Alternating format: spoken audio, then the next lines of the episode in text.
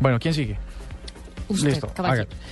Eh, resulta que es una lamparita de esas de mesita de noche que tanto nos gustan a todos, eh, que podría escuchar todas nuestras conversaciones y publicarlas de forma automática en Twitter. Uy, qué Qué desgracia. peligro. Es que es un gallo tirando a virus, es, es un Eso es un Yo, megamix. sí. peligro. Es un megamix de secciones aquí. Yo Pues creo resulta- que era un virus que quisiste disfrazar de y gallo. terrible además porque imagínense, yo, yo hablo dormido, entonces imagínate que, Uy, que no, tuitee qué lo que yo hablo peligro. dormido. no, y uno en la noche, en esas noches de pasión. y- Imagínate, no. no, qué oso.